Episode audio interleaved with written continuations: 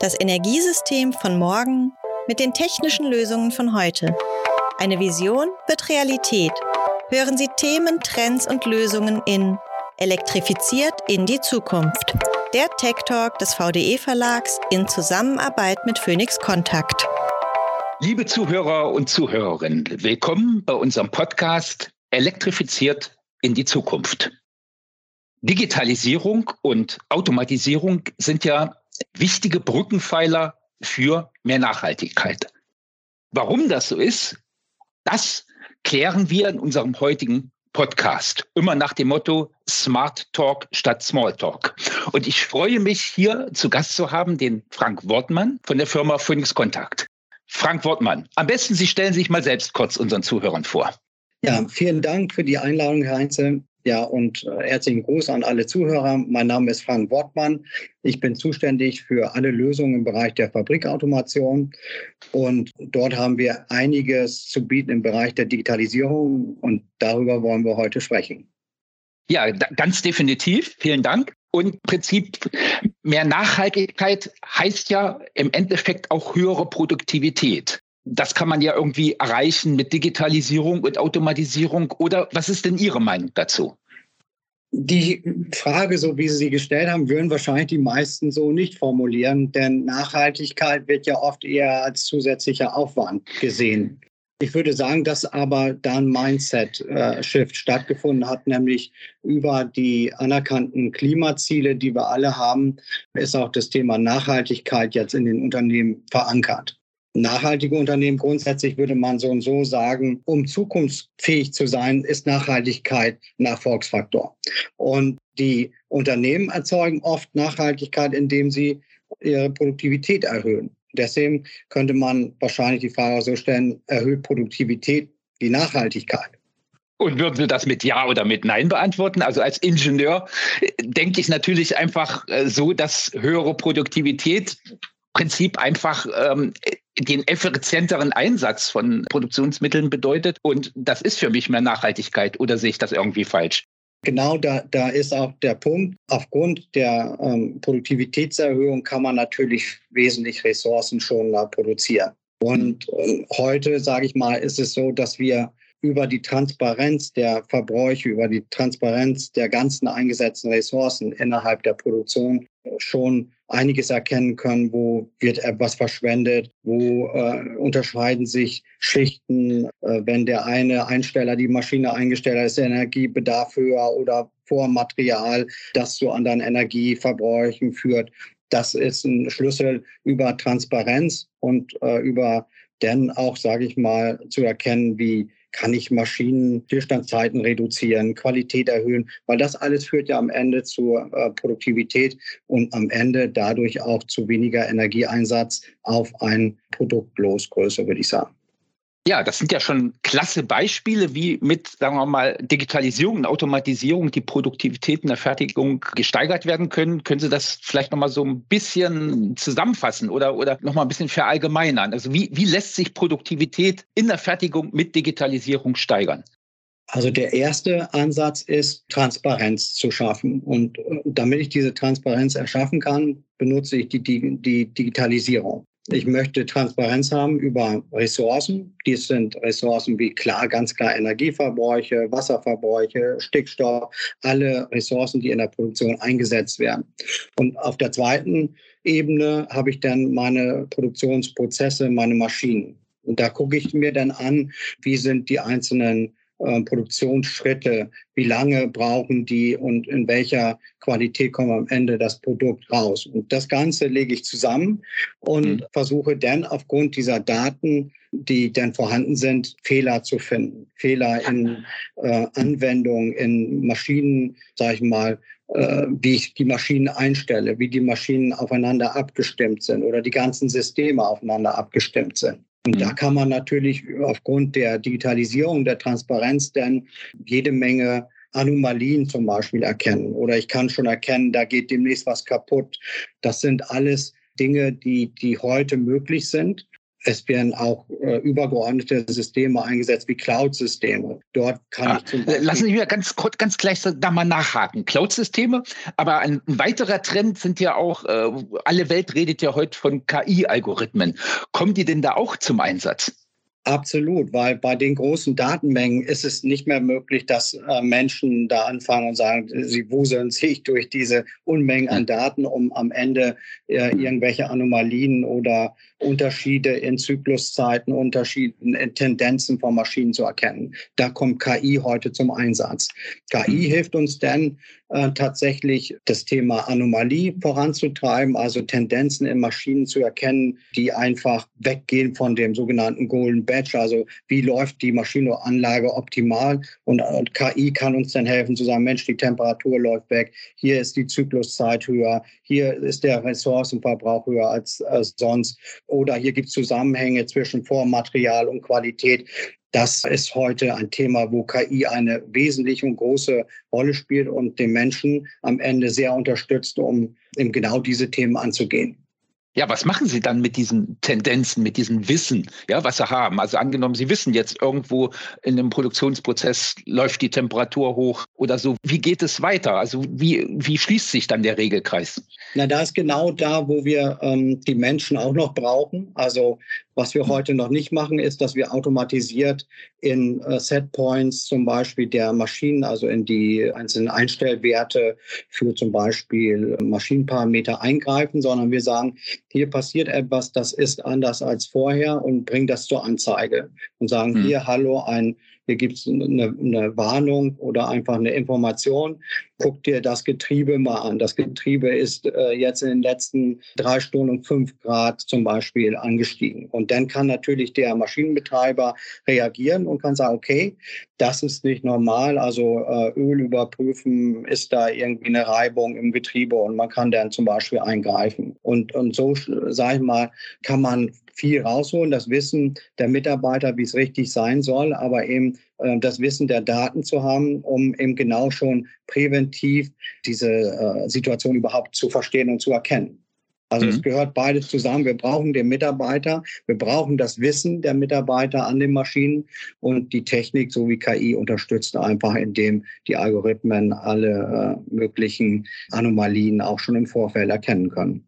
Ja, das ist nachvollziehbar. Und ich kann mir auch vorstellen, dass allein das Know-how aus, sagen wir mal, nur der OT-Ebene auch nicht mehr ausreicht. Also Sie müssen wahrscheinlich die OT und die IT-Ebene einbeziehen. Oder wie sehen Sie das? Oder warum wird das äh, Know-how aus beiden Bereichen benötigt? Das ist essentiell. Also wir haben, sage ich mal, Algorithmen, KI-Algorithmen ganz allgemein angewendet. Und natürlich kann man immer äh, was erkennen. Oft ist es dann so, man kriegt zu viele Informationen oder man kriegt zu wenig, wenn man einfach die KI ganz alleine äh, laufen lässt, sage ich mal, und anwendet. Erst in dem Moment, wenn ich das äh, sogenannte Domainwissen, äh, also der Maschinenführer, der Anlagenbetreiber hinzuhole, äh, wird oft ein Schuh raus. Die können das viel besser interpretieren und sagen, das ist die äh, richtige Einstellung für meine Maschine. Das ist so, dass wir früher ohne Digitalisierung uns ganz schwer getan haben, das Wissen der Maschinenbetreiber, also der, der eigentlich die Ahnung hat, wie man die Maschine einsetzt, der die ganzen kleinen Wehwehchen kennt, dieses Know-how zu nutzen. Und mit der Digitalisierung haben wir es geschafft, die Daten so transparent zu machen, der unterschiedlichen Systeme, so dass eben der Betreiber, oder der Maschinenführer in der Lage ist zu sagen, Mensch, wenn wir das und das machen würden, dann würde es doch viel besser gehen äh, mit der Maschine. Und das, sage ich mal, konnten wir zusammen mit der Digitalisierung, weil die Daten vorhanden sind, mit äh, KI und den neuen Beruf Data Scientist in der Produktion unheimlich schnell um, setzen. Und wir nennen das heute bei uns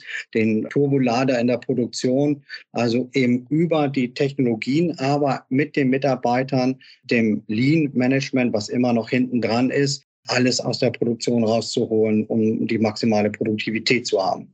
Mhm, klingt sehr interessant, aber Frank Woltmann, nun stellen Sie mal so, so einen kleinen Maschinenanlagenbau oder einen kleinen Fertigungsbetrieb vor, dann hört der Data Scientist, dann denkt er vielleicht, vielleicht an, an Google-Gehälter und so und sagt, nee, also damit, also das, das, das schaffe ich nicht. Ne? Was geben Sie denn so einem Anwender am besten mit, der jetzt wirklich mit der Digitalisierung der Produktion anfangen will? Welche besonderen Herausforderungen sehen Sie oder welche Tipps geben Sie ihm mit?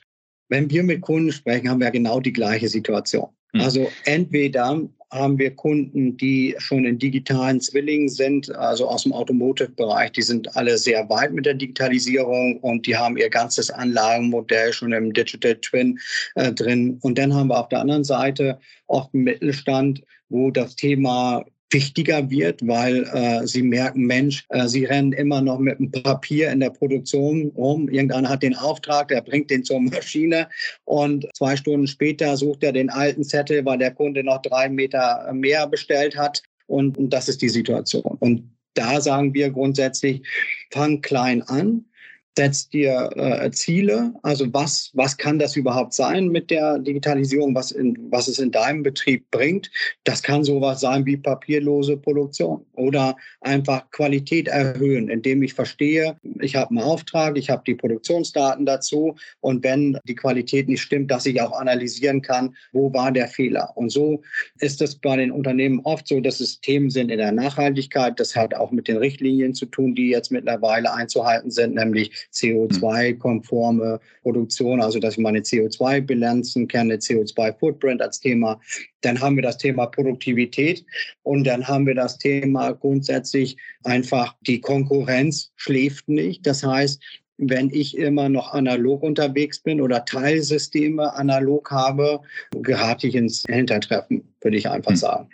Aber im Endeffekt kriegen Sie das ja nur einen sehr engen Kundenkontakt raus, ja, wenn sie wirklich sehr eng mit dem Kunden zusammenarbeiten, um jetzt diesen, diesen Pain rauszubekommen, wo Absolut. man am besten mit der Digitalisierung ansetzt, ja. Absolut. Also wenn man nochmal ganz konkret, ne, also wir mhm. gehen auch mit den Maschinenbetreibern hin und sagen, okay, was sind überhaupt wichtige Daten für dich? Also grundsätzlich ist ja oft so, oh, da müssen wir so viel Daten, dieses Big Data Lake Thema. Und wir selber in unserer Produktion haben festgestellt, dass wir jetzt, jetzt ganz kurz mal Big, Big Data Lake. Was, was, was, was, was meinen Sie damit überhaupt? Naja, da, es gibt da zwei Philosophien. Die einen sagen, man braucht alle Daten und äh, schreibt sie erstmal irgendwo hin und dann hast du sie, auch wenn du heute noch gar nicht weißt, was man morgen damit äh, tun will, mhm. aber die Fragen kommen schon. Mhm. Dann gibt es den Ansatz zu sagen, okay, welche Daten sind vielleicht relevant für meine Produktionsprozesse und die mhm. erstmal sich zu holen. Weil das Problem in den Maschinen ist, dass sie oft einen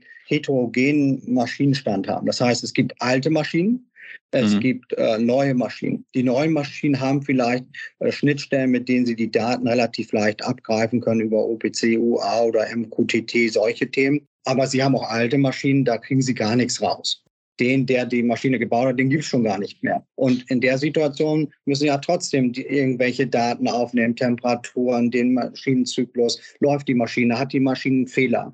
Da helfen wir den Kunden jetzt erstmal grundsätzlich auch, in den alten Maschinen diese Daten zu überführen in ein transparentes System, in dem dann alle Daten aller Maschinen sind, aber auch äh, aus ERP und MES Daten ausgetauscht werden können, so dass ich eine transparente Fabrik bekomme, weil das total wichtig ist. Sie müssen sich ja vorstellen, wenn Sie jetzt ein Thema haben, Sie wollen im Arbeitsablauf was verändern, Früher musste dann erstmal einer vom MES-System kommen. Der hat dieses Datum, was Sie jetzt brauchen für die Produktion, an eine Stelle gebracht. Dann haben sie den Maschinenbetreiber oder den Maschinenhersteller gebraucht, weil der noch drei Daten auch irgendwo hinschreiben sollte, weil sie gar nicht rankamen. Und sie haben dann jetzt alleine schon 10.000 bis 20.000 Euro ausgegeben, um drei Systeme miteinander zu verknüpfen. Und unser Ansatz ist an der Stelle ist wirklich mit offenen Systemen sehr schnell Datentransparenz zu erzeugen, um dann die richtigen Tools äh, auf diese Daten anzuwenden. Mhm. Und die können von uns kommen, aber da gucken wir auch grundsätzlich, was wir den Kunden erreichen und arbeiten auch mit vielen Partnern zusammen. Solche Themen kann man heute nicht mehr alleine stemmen. Da brauchen sie ein großes Netzwerk und, und wir empfehlen dann auch den Kunden, hier, wenn die Qualitätserhöhung haben willst, dann nimmt den Partner dazu und so weiter. Ja, das kann ich mir gut vorstellen, zumal ja die Digitalisierung in letzter Konsequenz auch immer die gesamte Wertschöpfungskette betrifft. Ne? Können Sie da irgendwie, welche besonderen Handlungsfelder würden Sie denn innerhalb der Wertschöpfungskette herausstellen wollen? Genau, das ist eben genau, was ich eben schon angedeutet habe. Wir haben eben diesen alten Maschinenstand oder alte Technik mhm. und das kann auf beiden Seiten sein. Auf der einen Seite gibt es Firmen, die sind im OT-Bereich voll automatisiert, die haben das Thema Industrie 4.0 komplett gespielt Mhm. Wobei ich an der Stelle auch nebenbei auch anmerken möchte, dass eben die meisten Firmen das eben noch nicht gemacht haben, obwohl jetzt das Thema auch schon relativ alt ist. Und dann haben wir auf der anderen Seite die MES-ERP-Systeme Richtung Produktion, wo es denn da klemmt. Also irgendwo reißt es auch immer ab in, in, in diesen in, im gesamten Wertschöpfungsprozess. Und es müssen die Schnittstellen definiert werden. Also über digitalen Zwilling wäre ein Konzept zum Beispiel, wo ich dann einfach immer diese Übergabepunkte über Standards definiere. Aber äh, grundsätzlich wäre auch die Empfehlung, MES, ERP und Produktion halt über äh, die heutigen äh, Möglichkeiten papierlos und transparent miteinander arbeiten zu lassen. Mhm. Nun Insgesamt sprechen wir ja schon von einer ganzen Menge Daten. Sie haben ja das Wort Big Data auch in den Mund genommen und da werden auch viele Daten über die unterschiedlichen Ebenen hin und her geschickt. Aber müssen diese vielen und validen, äh, validen, vor allem auch validen Daten nicht immer auch besonders geschützt werden? Also sprechen ja viele Experten mittlerweile von einem Cyberwar, in dem wir uns befinden. Ja, also die, die Angriffe nehmen extrem zu. Das hat bestimmte Gründe, die brauchen wir jetzt nicht ähm, erläutern. Aber wie kann man sie schützen? Ich glaube, das ist ja eine ganz wichtige Botschaft Botschaft, die unsere Zuhörer sicherlich interessieren würde. Die Daten sind schützenswert, die Produktion ist schützenswert. Es ist ein sehr wichtiges Thema und die Politik hat ja das Thema mit der NES 1.0 schon für die kritische Infrastruktur, in dem schon geregelt wurde, dass Maßnahmen zu ergreifen sind, aufgenommen. Es wird ja eine Folgenorm geben, die dann eigentlich beinahe alle Produktionsbetriebe auch mit äh, aufnimmt in das Thema. Und warum? Weil es total wichtig ist. Wenn Sie digitalisieren, dann verknüpfen Sie natürlich auch irgendwie am Ende äh, jedes Gerät mit dem mhm. Netzwerk. Und äh, das führt dazu, dass sie natürlich auch äh, viel angreifbarer sind, wenn ein Infekt irgendwo in ihrem Netzwerk äh, unterwegs ist. Denn ist halt sehr wichtig, dass äh, man in der Lage ist, denn Teilbereiche abzuschalten oder das schnell zu erkennen und so weiter. Die 62443, äh, also es ist eine IC-Norm, die hat dieses Thema ja aufgenommen, um, sag ich mal, gerade in der Produktion, wo dieses Thema Security noch relativ äh, neu ist. Ich sag mal, klar haben wir früher schon Remote Access und so weiter äh, sicher äh, gemacht über einen VPN, Router und so weiter. Jeder kennt das Thema. Aber darüber sich Gedanken zu machen, was bedeutet das, wenn da einer mit einem USB-Stick an irgendein Gerät, und es kann ja ein Drucker mhm. sein, äh, mhm. der ein Firmware-Update bekommt und dann ihre ganze Anlage identifiziert, das ist ein neues Thema. Und wie gesagt, die IEC 62443 die hat dieses Thema aufgenommen. Das kann man als Leitfaden betrachten, um Betreiber, Integratoren, Hersteller äh, von Automatisierungssystemen wirklich bestmöglich auf, sagen wir, State of the Art vor Cyberangriffen zu schützen. Datensicherheit, aber auch das sei nochmal gesagt, ist nach meiner Meinung nicht nur ein Thema, also dieser grundsätzlichen Sicherheit meiner Produktionsdaten, sondern das ganze Thema, würde ich sagen, ist auch wichtig, da die Mitarbeiter mitzunehmen. Nämlich die Akzeptanz muss da sein, auch bei der Digitalisierung. Und deshalb ist auch so ein Thema wie Data Compliance sollte mit berücksichtigt werden. Also diese beiden Themen, wenn man über Datensicherheit spricht. Äh, da gibt es die Datensicherheit aus Security-Sicht, aber es gibt auch das Compliance-Thema, was oft irgendwie ganz vergessen wird, weil auch der Mitarbeiter wird natürlich transparent. Ne? Ja, ähm, das ist aber jetzt auch ein besonders, das ist äh, jetzt auch ein besonders schwieriges Thema, nicht? Weil das ist natürlich sehr weich, ja. Also ich denke mal, Data Security von Daten, äh, da kann man was machen, das ist irgendwie definierbar. Da gibt es eine Norm, die, die sagt, die schreibt äh, bestimmte Sachen auch vor. Aber dieses Compliance-Thema, das ist ja ein sehr weiches Thema, oder sehe ich das falsch? Jein. Ich sag mal, wir selber haben uns ja diesem Thema auch stellen müssen, weil wir haben mhm. ja das Thema Digitalisierung bei uns in der Produktion massiv nach vorne geschoben, haben gesagt, das ist halt auch ein Wettbewerbsvorteil, wenn ich äh, die Produktion digitalisiert habe. Und wir hatten genau die gleiche Fragestellung.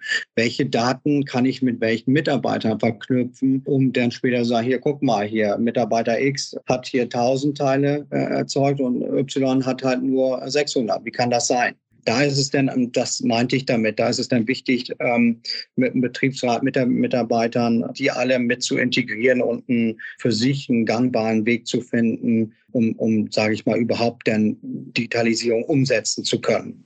Weil mhm. es wäre halt schlecht, wenn sie äh, die Mitarbeiter da nicht mitnehmen. Mhm. Da komme ich dann gleich zu meiner Abschlussfrage. Generell, wie unterstützen Sie denn als Phoenix Kontakt Anwender bei der Umsetzung der Digitalisierung? Welch, was bringen Sie da mit? Was können Sie das vielleicht mal? Sie haben einiges gesagt, aber vielleicht können Sie das noch mal so ein bisschen zusammenfassen und einordnen. Ja, gerne. Also wir haben ja vor einigen Jahren das Thema Digitalisierung aufgegriffen und äh, bei uns in der Produktion uns eben Fragen gestellt, wie, wie schaffen wir es, nachhaltiger zu werden? Wie können wir die Produktivität erhö erhöhen? Und mhm. wie können wir natürlich im Rahmen unserer Vision der All Electric Society auch nachhaltiger werden, unseren Beitrag zu leisten?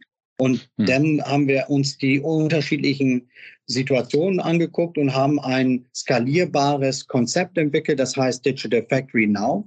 Das ist hm. eine Toolbox, mit der Sie, egal wo Sie eigentlich gerade stehen, ob Sie ganz am Anfang stehen und sagen, ich möchte das Thema aufbreiten oder Sie sind mittendrin und äh, merken, ich habe ein Problem mit meiner äh, Netzwerkqualität, weil Ihr Netzwerk die ganzen Daten vielleicht gar nicht äh, verarbeiten kann, ist diese Toolbox so gestaltet, dass Sie eben das Daten akquirieren, speichern, egal on Edge, on-premise, in Cloud, Partner-Tools oder auch unsere eigenen Tools zur Optimierung einsetzen können, je nachdem, wo sie stehen. Und gleichzeitig immer guckt, ist das also die Infrastruktur innerhalb der Fabrikmaschine in Ordnung, ist das Thema Security, also die, die Zone Management, äh, das Absichern von Zugängen berücksichtigt. Und so können wir dann immer gucken, egal wo der Kunde ist, wie wir ihn an, in, in seiner Situation am besten äh, beim Thema Digitalisierung nach vorne bringen. Super, das traue ich Ihnen definitiv zu. Frank Wortmann, Vorapplaus gab es bei uns leider nicht. Äh, den haben, mussten Sie sich erst verdienen. Das haben Sie aber jetzt definitiv. Mir hat es großen Spaß gemacht, Herr Wortmann. Vielen Dank fürs Gespräch. Ich fand es sehr toll, sehr interessant, Ihre Ausführungen zur Digitalisierung in Bezug auf Nachhaltigkeit und in Bezug auf Umsetzung der All Electric Society. Nochmal vielen Dank fürs Gespräch. Ja, auch vielen Dank von meiner Seite. Elektrifiziert in die Zukunft. Gemeinsam mehr erreichen.